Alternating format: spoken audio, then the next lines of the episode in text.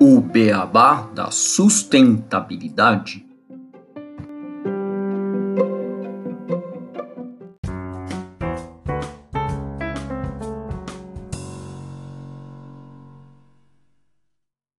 Bem-vindos ao podcast O Beabá da Sustentabilidade. Este é o episódio 58 Supply Chain Sustentável. Eu sou Gustavo Soares e junto com o Renato Gatti, nós somos o Beabá da Sustentabilidade e hoje temos a honra de receber como convidada a Bianca Brício, gerente de sustentabilidade da Sonepar, para discutir este tema da cadeia de fornecimento sustentável, a supply chain sustentável. Tudo bem, Renato? Tudo bem, Bianca?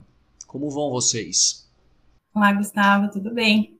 Olá, Gustavo, tudo bom com você? Olá, Bianca, bem-vinda ao nosso podcast. Muito obrigada. Legal. Bom, Renato, você vai começar a trazer esse tema para o nosso ouvinte falando de algumas notícias que saíram sobre supply chain ultimamente. Isso, Gustavo. Vou trazer uma notícia que é do jornal o Globo, que é recente, do dia 7 de fevereiro de 2022, que ele fala um pouco sobre o varejo, que ele comenta que depois da disputa pela entrega rápida, os varejistas agora buscam o delivery verde. Segundo a notícia, um fator decisivo na concorrência entre grandes varejistas online é a entrega rápida. Algumas prometem produtos em horas ou até minutos na casa do cliente, mas essa disputa só aumenta o impacto ambiental da logística por trás dos envios. E agora esse debate que aparece na Europa começa a chegar às empresas brasileiras. Para entregar mais rápido, muitas vezes as lojas online precisam de mais veículos, que muitas vezes são movidos a combustíveis fósseis e emissores de carbono. Outro ponto é que nem sempre os carros, vans ou caminhões saem do ponto de distribuição tão cheio quanto poderiam, porque eles precisam chegar logo ao seu destino para entregar aquela mercadoria. Segundo a Ana Carolina Ângelo, professora do Departamento de Engenharia de Produção da UFF, o varejo conseguiu equacionar o esforço logístico da entrega rápida do ponto de vista financeiro, mas ainda não do ambiental. Essa questão foi levantada ano passado na Europa pelos Correios da Espanha, que lançaram um envio responsável. O consumidor passou a ter a opção de uma entrega menos rápida ao ser informado de que causa menor impacto ambiental, e muita gente está disposto a esperar mais em nome dessa causa. Uma pesquisa feita pelo MIT dos Estados Unidos, o Massachusetts Institute of Technology, no México, já apontava em 2018 que os consumidores estão abertos à mudança. O estudo concluiu que, se as empresas oferecerem aos consumidores dados sobre o impacto ambiental das entregas, eles estariam dispostos a esperar até quatro dias a mais, em média, pelas compras. A pesquisa mostra que essa discussão não é nova, mas a explosão das entregas na pandemia trouxe o tema para as empresas e consumidores. Bom, essa foi a notícia, Gustavo. Ela aborda um pouco mais o ponto de vista do varejo para entregar as encomendas, geralmente do e-commerce, ao seu consumidor final, mas eu acho que ela consegue nortear um pouco dos desafios desse supply chain sustentável para a gente poder conversar aqui com a Bianca. Sim. Bom, e vamos falar um pouco mais sobre o que, que é o, o supply chain e o que, que são as cadeias de valor. Elas são parte integrante dos planejamentos estratégicos de muitas empresas hoje, porque uma cadeia de valor ela refere-se ao ciclo de vida completo de um produto ou processo, né, quando a gente fala de serviços, incluindo processos de fornecimento de materiais, produção de consumo e descarte e também reciclagem. A cadeia de valor ela descreve toda a gama de atividades que as empresas e trabalhadores elas realizam para trazer um produto, desde a sua concepção até seu uso final e além, né? Quando a gente fala de descarte, reciclagem, reuso. Isso inclui atividades como design, produção, marketing, distribuição e suporte ao consumidor final. As atividades que compõem uma cadeia de valor, elas podem estar contidas em uma única empresa ou mais normal, divididas entre diferentes empresas. As atividades da cadeia de valor podem produzir bens ou serviços e podem estar contidas em uma única localização geográfica ou espalhadas por áreas mais amplas, podendo estar espalhada pelo globo todo. Cadeias de suprimentos e cadeias de valor, elas têm definições claras na literatura de negócios e no pensamento operacional, onde uma cadeia de suprimentos normalmente se refere à cadeia de fornecedores que inserem um produto final, e aí pode ser, né, você tem um fornecedor do fornecedor e ir quebrando até o primeiro nível da cadeia de materiais. A cadeia de valor ela também abrange o, pensamento sobre o valor criado pela cadeia, particularmente para os clientes finais. Ao refletir sobre como a sustentabilidade é incorporada nas cadeias de suprimentos convencionais, nós precisamos considerar o contexto mais amplo do valor nessa atividade para os próprios fornecedores, mas também para o cliente final e para uma série de outras partes interessadas, incluindo comunidades e governos. Isso fica na zona de sobreposição entre a cadeia de suprimentos e a cadeia de valor e se baseia em ambos os conceitos e, esperançosamente, também adiciona novas dimensões que os aproximam. Um relatório da McKinsey mostra que, em média, 90% da pegada de carbono vem da cadeia de abastecimento. Para ter cadeias logísticas sustentáveis, as empresas têm de ser capazes de monitorar os fornecedores, os fornecedores dos fornecedores, o impacto do transporte marítimo, de avião e etc. Então ela tem que ter uma visão da cadeia como um todo. Então vamos chamar a Bianca aqui para começarmos a nossa conversa. Bianca, para começar, nos fale um pouco mais da atuação da Sonepar aqui no Brasil, por favor. Em primeiro lugar, obrigada pela oportunidade de estar aqui com vocês hoje. Ser muito legal a gente bater esse papo, falar um pouquinho sobre a cadeia de distribuição aqui no Brasil e também dentro da Sonepar, o que a gente enxerga com as ações que a gente está desenvolvendo. Bom, eu sou a Bianca Brício, sou engenheira química de formação, estou no grupo Sonepar há um pouco mais de dois anos Estou atualmente gerente de sustentabilidade, fico responsável pelo desenvolvimento da estratégia aqui no Brasil para todas as empresas do grupo. A Sonepar é um, uma empresa familiar francesa que atua na distribuição de materiais elétricos, EPIs, ferramentas. A empresa está presente em 34 países e começou a desenvolver ações de sustentabilidade há alguns anos e era muito importante que tivesse alguém aqui no país para traduzir essas ações, para trazer algumas coisas de fora e também para entender as demandas locais. Aqui no Brasil, a Sonepar atua por meio das empresas Eletronor, Dimensional e Nortel, e a gente tem uma abrangência geográfica bem grande. A gente está em todas as regiões do Brasil, o que torna esse desafio da cadeia de suprimentos um tema muito relevante para a gente. Legal, Bianca. Então, já que você falou desse desafio bem grande, né? Como uma empresa que atua cadeia de suprimentos de diversas outras, fornecendo insumos aí para várias indústrias, quais que são esses maiores desafios que vocês encontram quando o tema é a sustentabilidade? Eu acho legal começar contextualizando um pouco o que, que é esse segmento de distribuição. Para a gente que está no dia a dia, que está falando disso, que está vivendo isso, fica um pouco mais claro. Mas até a gente chegar e conhecer a Sonipar ou outras empresas que atuam nesse ramo, eu acho que nem sempre fica muito fácil para a gente ver como é que é esse segmento.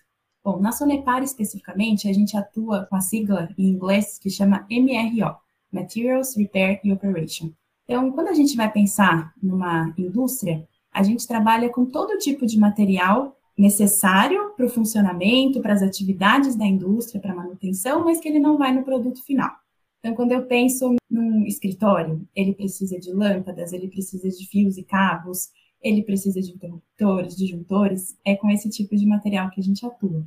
Numa linha de produção, os funcionários vão precisar de EPIs, vão precisar de luvas, capacetes, botas. Então, as empresas, ao invés de utilizarem contratos diferentes com os fornecedores de cada um desses materiais, com os produtores de cada um desses materiais, eles concentram todo esse fornecimento de material nas empresas do grupo Sonepar.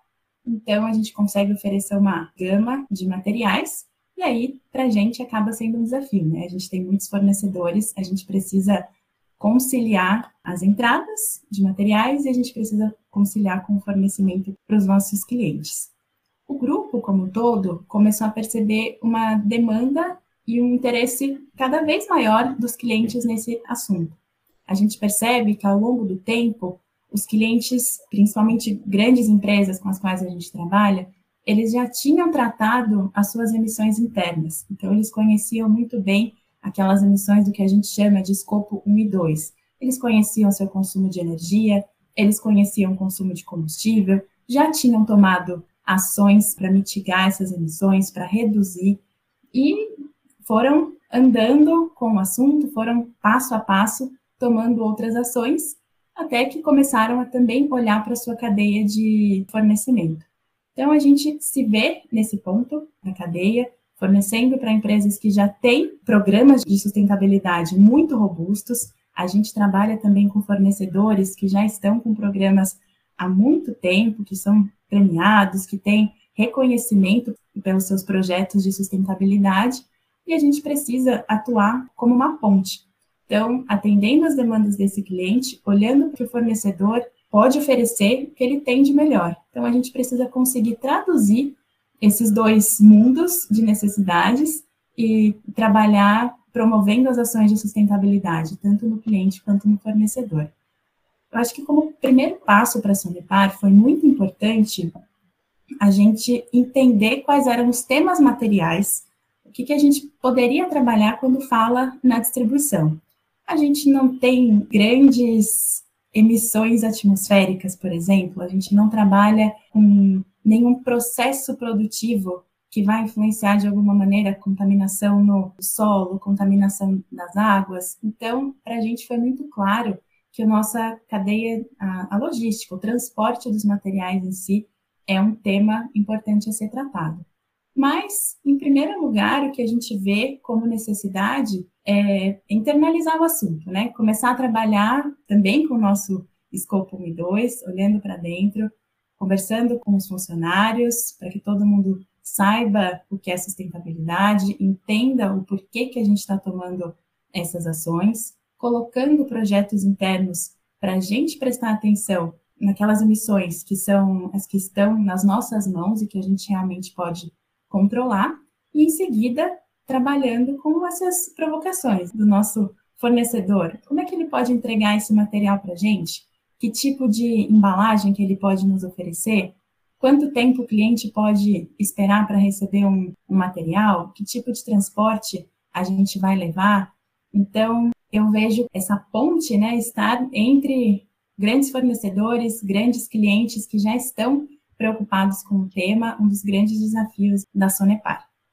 Quando você fala dos desafios, quais são as iniciativas que vocês têm feito para atacar esses desafios? Vocês têm logística reversa dos itens? Como é pensar no consumo, nos combustíveis, quando se pensa no transporte? Porque realmente, como você falou, né, a gente está falando de cadeia, a gente tem que pensar da ida do fornecedor do material até a empresa que vai utilizar esse material, né? E em relação também aos materiais, porque vocês podem ter diferentes materiais para o mesmo produto que pode ter uma composição mais sustentável, só que vocês têm o desafio de não, o cliente vai querer o mais sustentável ou vocês ofertam? Como é que, que são essas iniciativas?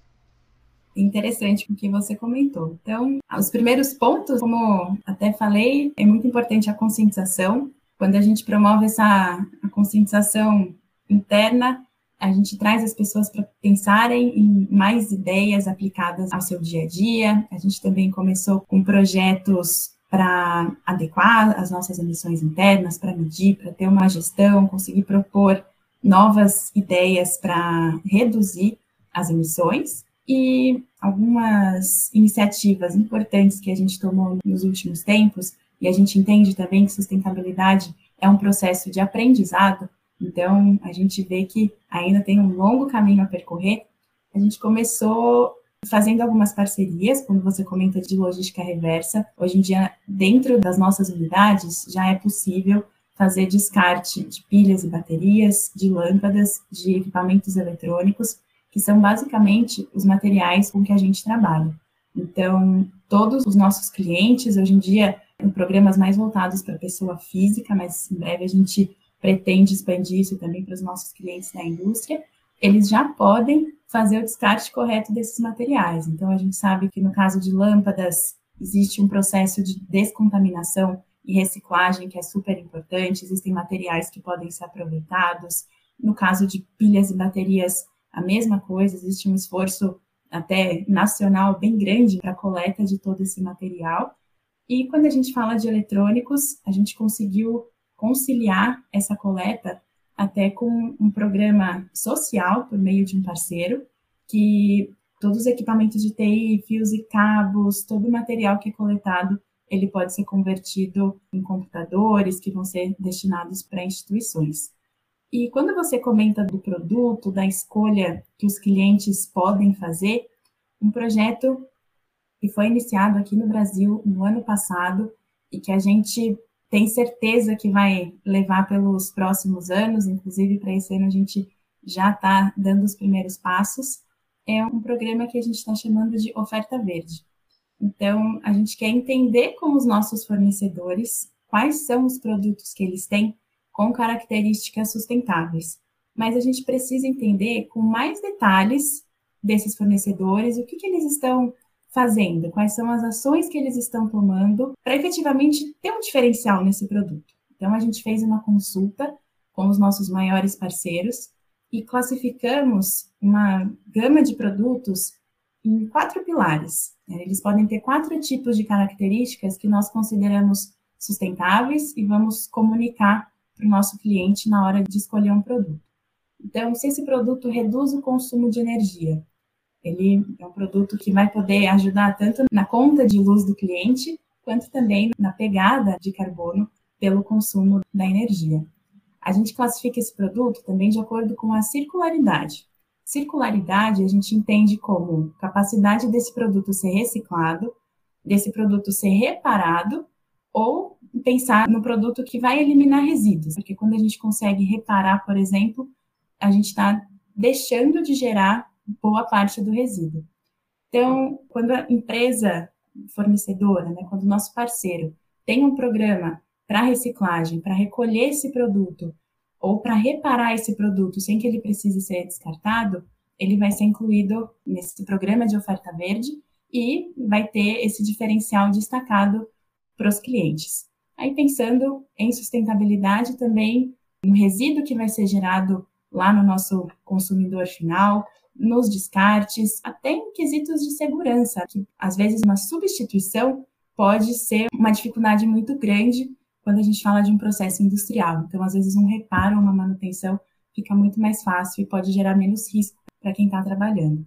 Terceiro pilar que a gente está classificando é a questão dos materiais sustentáveis. Então, como é que é a composição desse produto? Esse produto a gente classifica como uma oferta verde se ele tiver menos substâncias tóxicas na composição quando comparado com os produtos concorrentes. Então, a gente está olhando para algumas certificações específicas, algumas certificações até que na Europa já são exigidas e aqui no Brasil ainda não. Então, a gente quer ressaltar a importância dessas certificações. E ele também pode ter uma composição diferenciada aí por quesitos ambientais, né? Quando a gente olha para o reaproveitamento de produtos. Então, nessa busca, nessa conversa com os fornecedores, a gente encontrou produtos que são feitos de plástico reciclado, produtos que são feitos a partir de fibras de bambu, de plástico de cana, do polietileno verde. Então, nós vimos que existem alguns produtos que têm realmente materiais sustentáveis na sua composição e a gente acha que isso merece ser ressaltado quando a gente vai colocar um produto no mercado. E, por fim, o quarto pilar é considerar algum tipo de certificação desse produto para saber se ele passou por algum outro organismo de certificação, se de alguma maneira ele foi classificado como produto verde por um outro meio nós queremos dar a garantia para o nosso cliente que esse produto ele tem um diferencial de sustentabilidade. Nesse momento, a gente não está considerando, por exemplo, as ações que são feitas nas plantas dos nossos fornecedores. A gente quer um diferencial realmente no produto. Então, a gente quer que o cliente consiga perceber no seu dia a dia, na utilização desse material ou até no pós-consumo, que vai existir um ponto positivo por ele ter escolhido um produto na oferta verde. Só uma coisa, você falou das plantas, dos fornecedores. Em relação a isso, vocês têm alguma intenção de trabalhar também ou de monitorar esse tipo de atividade para ter uma visão mais ampla de como está a cadeia de fornecimento em relação à sustentabilidade?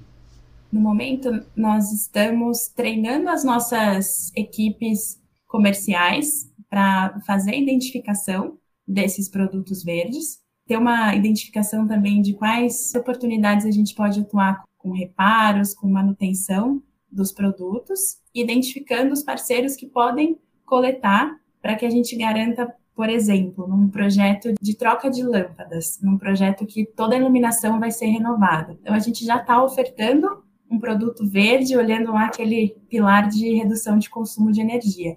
Mas a gente quer garantir também que o resíduo que for gerado com a troca dessa lâmpada, que ele seja destinado corretamente. Então a gente está colocando junto com a oferta do produto essas possibilidades de descarte certificadas, com parceiros homologados, credenciados, para que toda a cadeia, desde o começo do uso até o final, para que ela tenha os aspectos de sustentabilidade e seja consciente. Então, esse é um projeto que está começando, a gente identificou parceiros, a gente tem as equipes que trabalham com esse oferecimento de projetos já treinadas e agora a gente está desenvolvendo isso com os parceiros, até porque é uma mudança de paradigma, né? Antes não existia a figura desse distribuidor que fazia as duas pontas. Então, quem oferecia o produto muitas vezes não se preocupava com o descarte.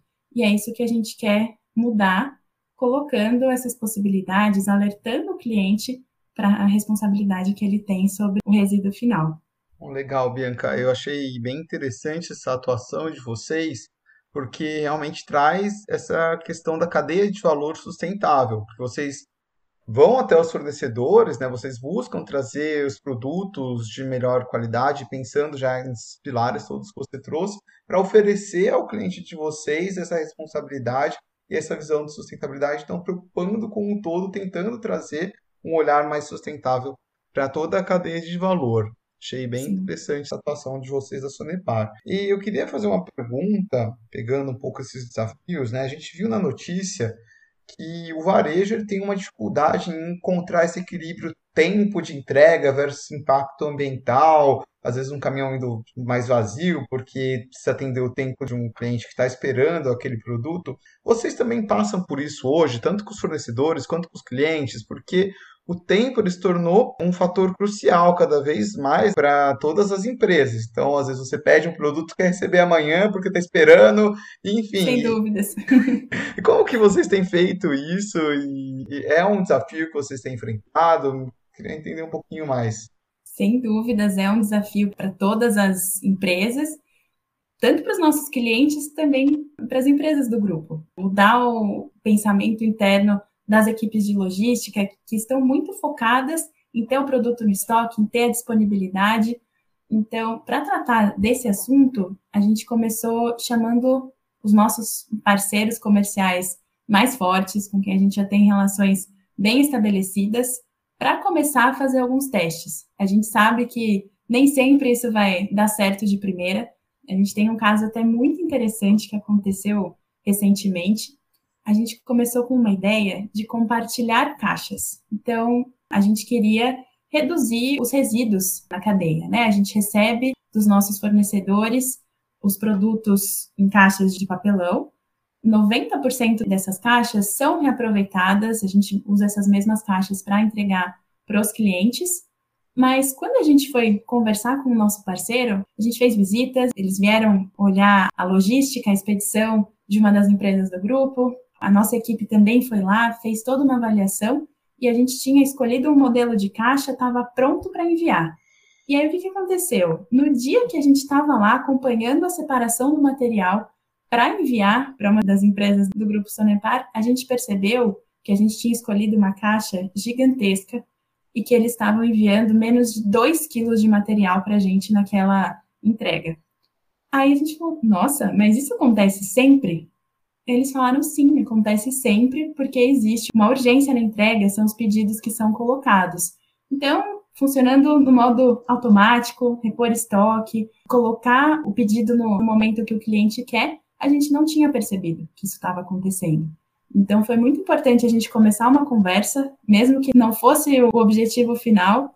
A gente começou falando das caixas. Hoje em dia, o que a gente percebeu? Não adianta a gente pensar nesse modelo de compartilhamento enquanto a gente não atuar na frequência de entrega. Esse quesito da demora, da necessidade de ter o produto com a disponibilidade imediata, a gente está com alguns testes agora em andamento, alguns pilotos, para avaliar se a gente consegue trabalhar com um modelo de janela de entregas.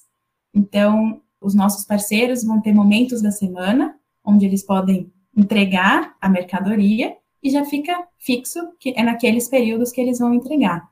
Então, para alguns que a gente estava passando quase dia sim, dia não, duas entregas no dia, a nossa primeira atuação vai ser reduzir o número de recebimentos, então, os materiais que a gente recebe dos nossos parceiros para colocar no estoque, até como uma forma de testar como isso funciona, porque a gente quer propor também para os clientes, aí como um segundo passo, se eles têm um programa de sustentabilidade, se existe um interesse em reduzir a pegada de carbono quando a gente fala na cadeia de fornecimento. Sem dúvidas, a logística da entrega é um fator crucial. Então, a gente, no momento, está aprendendo com os nossos fornecedores, onde a gente tem um pouco mais de margem para errar, para fazer ajustes, para conversar, para se deparar com uma entrega de poucos materiais que a gente estava esperando que seria muita coisa. Então, a gente está trabalhando nesse momento com esse modelo de janelas de entrega para ter um pouco mais de previsibilidade dos produtos, para que a gente não tenha que ficar pedindo entregas excepcionais, né? Pedir ajustes no esquema de transportes, porque tudo isso causa muitos impactos. Então, se um produto ficou para trás, a gente não tem previsão de quando ele volta, muito provavelmente a gente vai trabalhar para atender a necessidade do cliente o quanto antes. Então, cabe muito a nós esse planejamento de entender como é que funciona esse fluxo de entrada para ter os materiais e aí, em seguida a gente também fazer esse planejamento, essas janelas, abordando esse tema de sustentabilidade, porque querendo ou não, quando a gente passa a olhar para os escopos externos, né, quando a gente começa a falar do escopo 3, desses clientes que já têm nos provocado, nos mostrado algumas ações muito legais de sustentabilidade, eu acho que a gente tem um grande potencial para contribuir e mostrar que a gente pode reduzir as emissões se tiver algum tipo de organização, se tiver também alguns acordos, porque muitas vezes a gente faz entregas para repor um estoque. Não é urgente, né? Então a gente precisa realmente definir em quais momentos a gente vai ter uma urgência por ter uma planta industrial parada, uma peça realmente precisa chegar o quanto antes, ou quando esse momento é uma reposição de estoque. Então, esse é um trabalho que, para a gente, é sem dúvida prioridade para os próximos meses e para os próximos anos, até que a gente consiga englobar tanto os fornecedores quanto os clientes. Você comentou de alguns clientes, às vezes, mais sustentáveis. Vocês recebem também, por parte deles, que eu percebi que vocês têm muitas iniciativas para tentar trazer uma cadeia de suprimentos de uma forma mais otimizada, mais verde, enfim. Mas por parte dos clientes de vocês, eles fazem cobranças também, do tipo, oh, eu quero que você leve o meu material de volta numa logística reversa, descarte, ou vamos pensar numa logística mais eficiente. Como que tá isso? Ou é mais vocês tomando a iniciativa hoje? Como que vocês têm enxergado?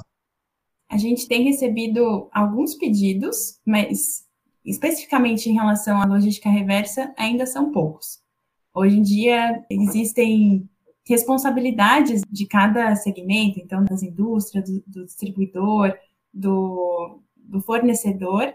Então, já está todo mundo meio que consolidado nessa cadeia e eu acho que a gente consegue propor algumas mudanças, algumas inovações, e é isso que a gente quer trazer para os nossos clientes. No último ano, a gente fez uma consulta com um grupo de clientes, uma pesquisa para saber que tipo de ações que seria interessante a gente fazer quando fala de sustentabilidade. foi bem interessante receber o feedback que muitos dos clientes precisavam principalmente de mais informações sobre os produtos. Então, a gente tenta atacar essa deficiência com a oferta verde, explicando né, quais são as características sustentáveis de um produto. Existe ainda essa demanda por conhecer qual é o melhor descarte, qual que é o modo correto. Então, aqui a gente também vê a nossa responsabilidade de voltar com o fornecedor, de buscar os modos que isso vai ser feito, mas no geral, existe muita demanda hoje em dia por informações. Então, os nossos clientes querem saber quais são as ações que a gente está fazendo, se a gente tem algum projeto, algum desenvolvimento, o que, que a gente pode oferecer quando fala de sustentabilidade. E a gente tem visto isso até por uma demanda crescente de uma plataforma de sustentabilidade, a Ecovades, a gente participa dessa plataforma, e a gente viu nos últimos dois anos um crescimento enorme do, do número de solicitações. Então, nessa plataforma, as avaliações elas ficam em quatro pilares, né? De meio ambiente, de práticas trabalhistas, de ética e de compras sustentáveis. E a gente tenta se pautar por esses pilares para desenvolver projetos também com os nossos clientes, para propor algumas iniciativas. Legal isso. Eu acho que é o futuro né, da sustentabilidade atuar assim de maneira que todo mundo que esteja numa cadeia tenha conhecimento da sustentabilidade da cadeia como um todo. Né? E, e aí esse tipo de avaliação é muito importante de ser feito. Exatamente, é muito importante, né? Até a gente como pessoa física saber onde levar, quais são os pontos corretos de descarte, o que realmente pode ser descartado, no momento da compra, optar por produtos que podem ser reciclados, reduzir o uso de alguns materiais que a gente sabe que não, não tem nenhum valor comercial depois, né? Não podem ser reciclados, não tem nenhuma reutilização. Então, eu acho que a gente percebeu que muitas pessoas, até em algumas comunicações, nesse trabalho interno de engajamento que a gente fez, em um, uma das campanhas, a gente pediu para que os funcionários compartilhassem quais eram as práticas sustentáveis que eles faziam em casa. E a gente ficou surpreso, porque teve gente que usou um, um motor antigo de máquina de lavar para fazer um aquecedor solar, então gastava menos energia para aquecer a água do banho, e isso por iniciativa própria. Então, a gente vê que já faz parte da vida das pessoas, já tem muita gente olhando para isso. Então, nosso trabalho nas empresas também precisa refletir essa preocupação da sociedade como um todo, que está cada vez maior com o planeta no geral, né? Com certeza, Bianca, muito bacana. Achei assim bem interessante essa visão e eu acho que a gente consegue mostrar um pouco a importância de a gente pensar em toda essa cadeia de suprimentos de uma forma sustentável. As empresas, não que elas negligenciam essa cadeia de suprimento, acho que não, acho que pelo contrário, elas estão cada vez valorizando mais, mas é uma coisa que muitas vezes os consumidores não se perguntam, né, e não olham para todo o impacto. Então, quando for é, falando aqui de consumidores, a gente abriu um pouco a notícia falando do varejo, quando for comprar Sim. um produto, tentar entender toda essa dinâmica, de onde veio, quem forneceu, como que a empresa lida com aquela cadeia de fornecimentos, né? Porque isso acaba sendo uma visão mais sustentável que às vezes a gente foge tanto do nosso dia a dia, do nosso mundo, que a gente fica preocupado, pô, esse produto recicla, esse produto é verde, mas e todo o resto? A gente sempre traz aqui que a sustentabilidade é um ecossistema, é algo complexo, é algo que está envolvido em várias frentes, né? a gente não pode só olhar para uma coisa que às vezes é mais física, a gente tem que olhar para todo o que está por trás ali da confecção daquele produto. Acho que a gente consegue mostrar bem a importância aqui desse episódio de a gente olhar para toda essa cadeia e de termos empresas sérias, igual a Sonepar, trabalhando para desenvolver cada vez mais clientes, fornecedores nessa frente de sustentabilidade. Com certeza, acho que agora a gente fica também com a missão de trabalhar essa visão, né, para que todo mundo entenda a importância de ter um, um produto sustentável, que muitas vezes a longo prazo ele pode ser até uma economia, porque vai ser um produto que você não vai precisar substituir tantas vezes, vai ser uma redução de resíduos, com certeza. Então, essa prática, talvez de pensar a longo prazo, em uma cadeia fechada, seja algo que a gente precise levar para todos os nossos clientes, colaboradores, como uma forma de escolha para o dia a dia do, dos produtos, no, no consumo que a gente faz. Com certeza. Bom, muito legal, Bianca. Acho que a gente vai se aproximando aqui do tempo que a gente geralmente fica no episódio, então a gente agradece muito a sua participação aqui no podcast. Abro, antes da gente se despedir aqui, se você quiser falar um pouquinho mais ou fazer algum, algum comentário para finalizar, e depois a gente pode se despedir aqui dos nossos ouvintes dessa conversa super bacana aí com você, da Sonepar, sobre esse tema que acho que é muito importante a gente trazer e discutir mais vezes aqui no podcast também.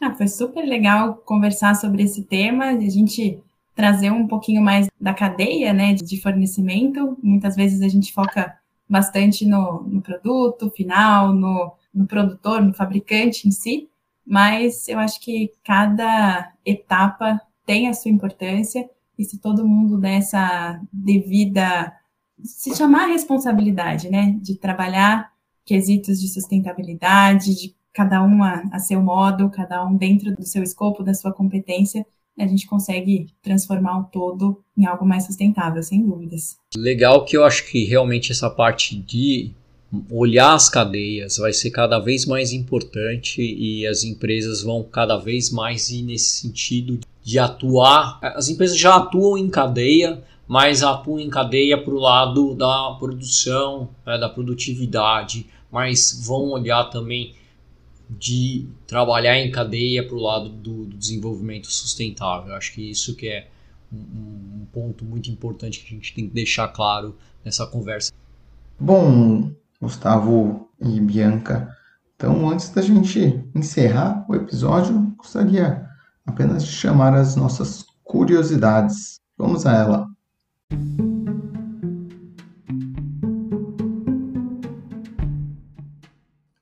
Curiosidades. Você sabe o que é o Eco Delivery? Bom, o eco-delivery é uma tendência de mercado de entregas sustentáveis e é a modalidade de entregas sustentáveis que visa reduzir os impactos ambientais. Em tradução livre, significa ser amigável para o meio ambiente, ou seja, tomar atitudes sustentáveis ou que diminuam os impactos ambientais.